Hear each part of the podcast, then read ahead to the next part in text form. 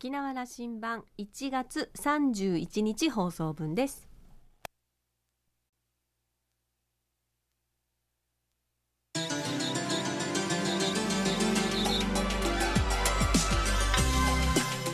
皆さんこんにちは。沖縄羅針盤パーソナリティの富田恵です。空港のすぐそばに産業支援センターという大きな建物があるのご存知ですか、えー、私ですねあの文化関係のこう舞台の仕事をする時でもよくその建物に行くんですよね。例えば、えー、沖縄観光コンベンションビューローが入っていたり文化振興会も入っていますしそれから、えー、産業振興公社も入っているのでよくあの舞台沖縄の文化関連の仕事をする時には、え、担当者の方とお話をしたりということでよく訪れるんですがえー、もう一つ理由がありましてその1階にある食堂というか、まあ、カフェみたいなところがあるんですがそこのですね野菜がサラダとかあのいろんなこうお野菜炒めに入ってる野菜がですね沖縄のねハーブあの野草なんですよね。でなかなか普段食べることができない半玉とかですねそれからフーチバーとかですね長命草とかですねそういうのがたっぷりいただけるのでなんだかこう仕事で忙しい時でもそういう元気野菜をたくさん食べるとなんかね午後の仕事がちょうどいい感じがして、えー、最近はそこの1階に行くのが楽しみになっております。皆さんもあの一般の方でもね利用できますのでぜひ機会がありましたらお出かけください。さて沖縄羅針盤今日も5時までお届けいたします。どうぞお付き合いください。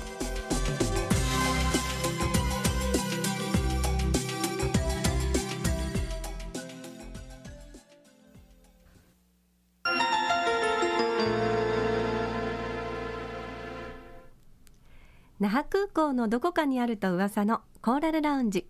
今週はエッセイストの豊はじめさんこと石田丈一さんとラウンジ常連客で沖縄大学地域研究所特別研究員の島田克也さんとのおしゃべりです。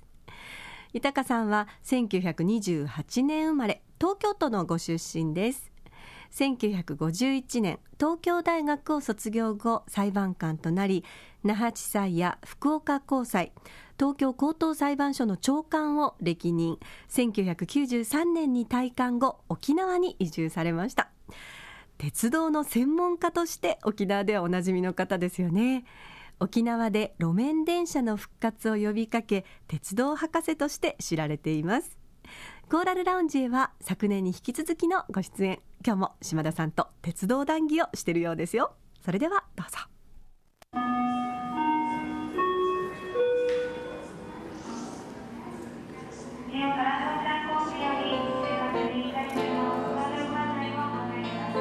豊先生その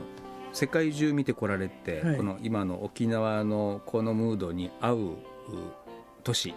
そのトラム LRT のシステムを持っているところで一番合う都市今今どこだと思っておられます？そうですね。やっぱりあの、えー、外国で言えばその今のアムスもいいですけどもその他にもドドイツの各都市それからスイスの例えばチューリッヒだとか、うんうん、えー、ドイツもフライブルクなんかいいですね。アムステルダムチューリッヒ、はい、はい、それからまだあのストラスブールももちろんフランスのストラスブールもいいですしそれからあの古い形の電車ですけれども私行ったことないんですがあのイタリアのミラノ、うん、これがやっぱりいいようですね。えそれから それからあのまあ、ベルギーとかいろんなところをあちこちまだ私行きたいところはたくさんあるんですけどもあの 日本でもあのやっぱり広島なんかは地下鉄に頼らずに路面電車で街づくりをやって、えー、見事に成功している土地柄ですし。宮島まで行けるんですからね。宮島までね、あの新幹線降りて、あのあれですよ、はい、隣に JR が走ってるけども、路面電車のがずっと便利なもんですから、みんなそれを利用する。あので今度もあの北海道にあの函館じゃない札幌にあの今まで電車がこう U 字型でつながってなかったんですが今度そこをつなげてあのぐるぐる環状線で札幌の市内を路面電車が回れるようにして住民の皆さんに非常に喜ばれておりますがそういう町がどんどん出てきております。沖縄負けてはやられないですね。はいもう負けていられないと思い2020年にその第二滑走路那覇空港の滑走路ができて、はいはい、そして与那原に大型の埋設世界規模の埋設施設ができたりする、はい、その頃には沖縄に1000万人超えるそれ以降は1000万人を超えるような人たちが訪れるという社会もできてくると、多分人口も150万、160万にはなっていく状況だと。横のそれを支える公共交通機関のシステム、もうそう貧弱ですね、だってあの巨大、えー、クルーズ船が入ってくると、1回に3000人の人が降りてくるわけです。とバスはいくらあれしたってあの運転手さんの不足であるとか。街の中に排気ガスをまき散らすのがまた増えるとかそういう問題がもうすぐ起こってくるのにあの滑走路を伸ばしたりクルーズのバスを作ることだけに頭がいってしまって肝心の足観光客だってあのあれですよ観光バスに揺られるだけでは、あの物足りないその街に溶け込んでみたいという人がたくさんいるわけです。沖縄ももう8割がリピート客という時代になってきましたから、はいはい、初めて来た人はほとんどいないわけで、はいはい、そうですね、そうするとやっぱりそういうふうに本当に街をこう、あの自分の街のように楽しんでみたいというふうに来られてますからね。はいはい、ねでそれをまたあのレンタカーというやり方も大事だと思いますけれどもこれにも限りがあるわけでこれがまた増えすぎてもまた同じ問題が起こってくる、あのレンタカーを使う会もあってもいいんだけども、あのもうそれも飽きるというところも来るわけなので。そしてしかも本土から来る人とか観光客というのは旅先で車を借りてまで、えー、という人が結構いるわけで。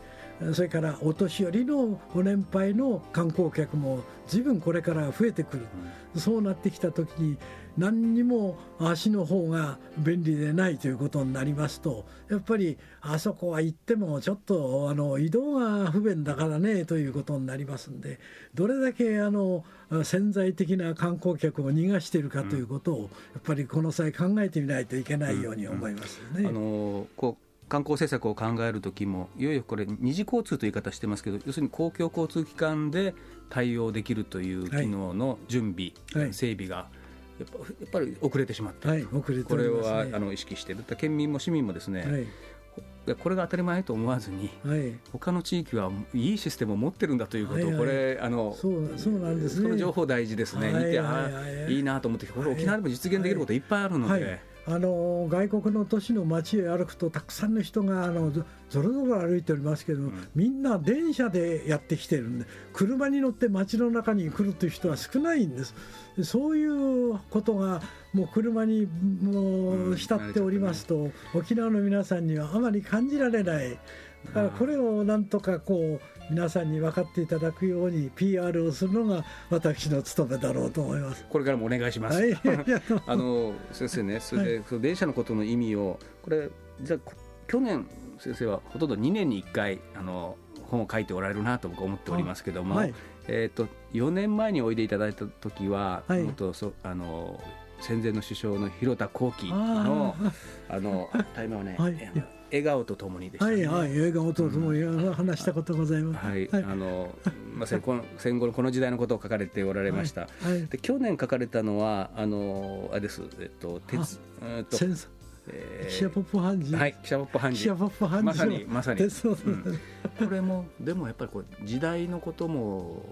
鉄道の良さを伝えると同時にこれがどんな意味を歴史的な意味もあり、はい、まさにこう戦争との関わりだとか、はい。はい平和を象徴するような意味を持っているものが鉄道なんだということを、はい、あの強く訴えられる、おっしゃられる、はい、この辺まあこれ時代感というかですね、去年戦後70年と、で今年いや今年は実は今のあの国政でいうと選挙を通じて憲法の改正まで話が、まさにまさに本職の話、ね、本職失礼しました。あの30年前の本職の話になっていきますが。いやこんな時代感ですけどもね、はい。はい、困った時代ですね、うん、あの去年書かれた本の話を 少しご紹介いただけますか、まあ、まあ、私あの要するに政治とかそういう世界からもう縁を切っておりますのであんまりあれです。私が唯一でききるのはその鉄道を通じて、あのいかに戦争というのが愚かであったかということを感じ取っていただくことならばできますので、その気持ちでもって書いたわけです。でもうあとはあのそういうことを県民の皆さんなり、えー、にこうお話をしたりする中でそれとなくこう織り込みながら話をするだけであって、あとは自分の一票を投ずるだけがでございますで。もあの東京高裁の裁判長でいらっしゃったから やっぱあの憲法の番人でいらっしゃったわけで、うんそその憲法がいよいよ70年目にして変わるかもしれないというこの時代感ですね。困った時代ですね。困った時代ですね、という気持ちでいらっしゃるんですね、まあ、もうその一言に曇ってますが。だってやっぱり私なんかはあのあれだけの戦争を乗り越えてきた末の平和憲法で、えー、いきさつがどうであれ中身が良ければなぜそれが変えなければならないのかという問題があるし憲法というのはあんまりあの世の中に合わせていくものでなしにあのじっとしてなきゃいけないものなんであって合わせていかなきゃならんものはあの普通の法律なり行政なりの問題で憲法そのものをいじくるというようなことはそうあってはいけないなという感じを常々持ってはおりますけども、それ以上のことはもう私勘弁させてください。わ、はい、かりました。いやこれはあの沖縄の土地からするとですねこの日本国憲法に帰りたくての40年前のあの復帰運動、はい、50年目の復帰運動ですからね。はいその日本国憲法がどうなるかということ、時代が回ってるとなるのはね、また意味が違うんですね、46都道府県とは。まあ、あんまり今、いい方向に向かってるとは思いませんですね。そこまでじゃあお伺いしておきましょう。でもあのでこうやって路面電車、電車があの走るというのは、平和の象徴だということなんですね。もうね、鉄道は戦争が始まったらあの役に立ちません、全部軍事輸送の武器に変身します。うん、これはあの戦前の沖縄の鉄道がそれ物語ってますね。戦前の沖縄の鉄道も最後はもう、うん、あの兵器輸送軍事輸送にすっかり変わってしまいました本土の鉄道もみんなそうです。ですからあの物というものはあの例えばあの私は去年十勝を迎えましたが十勝の祝いにあやかり岳というのがあって、はい、この竹をスパッと切ったやつをあのお米を入れてこう配るわけですがあんなあのおめでたいものであっても戦争中は竹槍に使ったわけですよね。だから包丁も刃物に変わる自動車も凶器に変わるもうそういうことはだから物が悪いんでなしに周りの人の使い方によってそういうふうに変わってくるわけ。鉄道もやっぱり使い方によって兵器になる。でそういったことはあってはいけないんで鉄道というのはやっぱり国民県民の暮らしを支えていくものでなければいけない。衣食住と足とがこれから大事になってくる。この足をあの車っていうのは結局個人個人の車ですからやっぱりあの社会性という点では非常に欠けてるわけですね、やっぱり公共交通というものがあって、えー、車に頼れない人であってもあの自由にああっちこっちに移動できるようなそういう世の中にしていくことが大事なんで、うん、その役目を負うのが鉄道ですので、その鉄道にもいろいろな種類がある。その中でどちらかというとスピードばっかりがこの頃あの目について肝心のあの暮らしを支ええー、車に頼れない人の味方になってくれる電車というものがないがしろにされるこういう状況で果たしていいのかどうかというのは常々考えております。ずっと30年訴えられたテーマですね、はい、沖縄ではまだ19年ですが。あの、まあ今年北海道まで新幹線行くようですけども、はい、これで一区切りにしてまた本当に新しい時代日本全体が考えきれるか、はい、もうあの今更札幌まで行くの止めろとはならないでしょうか、新幹線はもう行くんでしょう、はい、そこから次ですね、はい、で沖縄の場合もそのおっしゃられたその電車が、あの可愛い顔をした路面電車が、はい、あのいざ有事、戦争となると、あの恐ろしい顔になっていくわけですね。はいはいそうなんです。うん、あの要するに武兵隊さんを運び武器を運び弾薬を運ぶようになってくるともうおしまいです。であの戦う中でもターゲットとされて破壊されていくということの歴史でしたですよね。はい、はい、そうですね、まあ、そういうことを言えば、ヨーロッパにあれすれば、アウシュビッツにあの人たちを運んだのも鉄道です。それそれから、あの、あの光景、はい、世界中の人に見せつける原子爆弾のあの被災者を救援列車として運んだのも鉄道です。もういろいろな形で鉄道というものはそのあ人の暮らしあるいは命というものに関わりながらあの移動手段として。高先生こういうことは言えませんか？その復帰戦後沖縄は70今年は1年だと。あの戦争が終わって71年だと。復帰して43年かな、はい。であのまあ、平和の象徴鉄道だということを、沖縄はまだあの本当にモノレールを走ったとはいえね、はい、あの再復活させてないんですよ。はいはいこれやらせるということが本当のその平和を取り戻したということ私はそう思います、うん、だからそういう意味で与那原の駅舎を復元させたというのは、うん、そのわずかな一つの日に過ぎませんけれども、非常に大事なことだと思い私はあの与那原の駅舎は長崎のこれ平和記念像や、あるいは広島のあの産業館と並び称せられるぐらいあの立派な平和記念物だと私は思います。であのそういう軽便鉄道が戦火に消えた鉄道だということを沖縄の皆さんあんまりあの意識してない。でね、あのあれですよ本土の鉄道がどんどん消えていったのはみんなあの採算が取れなくなって消えていったんであって戦争で消えたという鉄道はここしかないんです。あとまあ樺太のサハリン鉄道がこれはあの消えましたけども今もうロシアがちゃんとサハリン鉄道というので復活させて走らせております。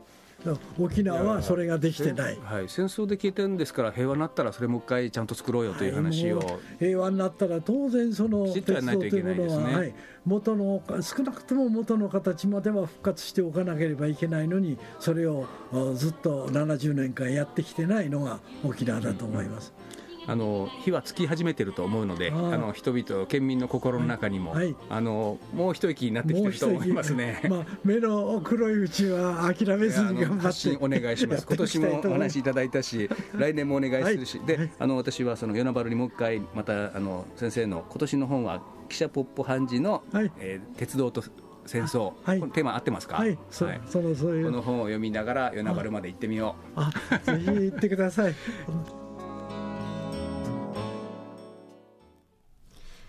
えー、先生にはですね豊先生はあの年末の沖縄羅針盤の忘年会に実は毎年お越しいただいて大変あの元気なお顔をね拝見してとっても嬉しい限りなんですが、えー、お話を終えた島田さん、えー、なかなか法律や政治のお話これまでしていただいたことがなかったのですがこんな時代だからこそ今あえて聞いてみましたと、えー、大変貴重なコメントがいただけましたと、えーね、あの記者のお話で時代によって記者の顔がねあの怖くなったり優しくなったりと変わるという話がありましたけれども今は大変優しいお顔の豊はじめさん裁判官時代は厳しいお顔だったんじゃないかなというふうに、えー、語っておりますがあの先生のお話の中にあった、まああのね、いろんな世界中の街であの路面電車トラムが街の風景に馴染んで、えー、素敵なところということでいくつか街の、ね、名前を挙げてもらいましたけれどもあのそのいくつか私もあの尋ねたことがあって思い出すのはやっぱり優しいってというイメージなんですよね。路面電車ってこう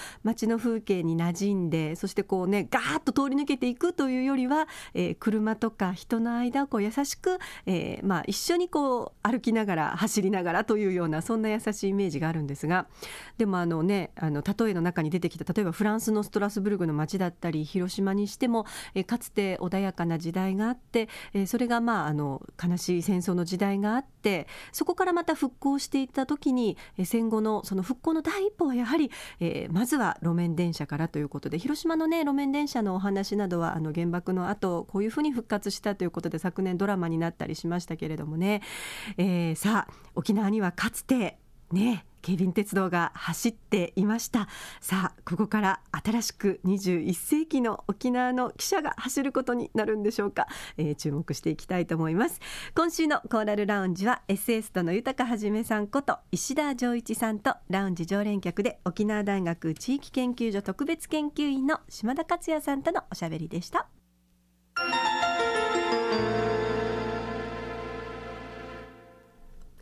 めぐみのあしゃぎだよりのコーナーです。えー、業界誌と言ってもいいかもしれませんけれども、えー、沖縄県の工業連合会が毎月発行している月間高連ニュースというものがあるんですけれどもその中で番組でもお世話になっている沖ネシアが紹介されていましたので今日はちょっとその記事の一部をねご紹介したいと思います、えー、沖ネシアの創立は1996年ですから今年で20年の節目を迎えているんですよね。であの取り上げられているのが工場を持たずに製造業としての事業を行うファブレスということが紹介されていますけれどもこのファブレスというのが、まあ、あの自社の工場は持っていないんだけれども、えー、地元のメーカーさんとかいろんな企業とコラボレーションをして、商品を開発し製造し販売をしていくという形態でで実はあの本土の方では大手の例えばおもちゃメーカーですとか食品メーカーなどでもすでに多数存在しているということなんですが沖縄では実はこのファブレスという業態はまだあの創業当時珍しかったそうなんですね。それでまあ周囲からはちょっとと懸念もあったそうなんですがでもあの創業者の金城社長はですねファブレスだからこそできることを重視してやってきたということなんですよね。であのその中で2000年から、えー、力を入れている沖縄の香りということで、えー、沖縄のお香ですとかそれから香水などを手掛けてこられました、えー、昨年番組にお越しいただいた時に新しく発売された、えー、香りの商品ということでオーデコロンのウルを3種類ご紹介したんですけけれども、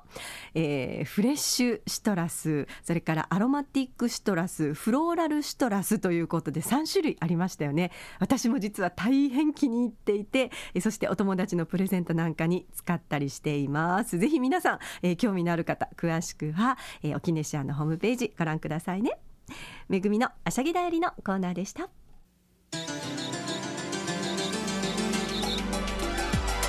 沖縄羅針盤のこれまでの放送はポッドキャストでいつでもお楽しみいただけます。ラジオ沖縄もしくは沖縄羅針盤と検索してホームページからお聞きください。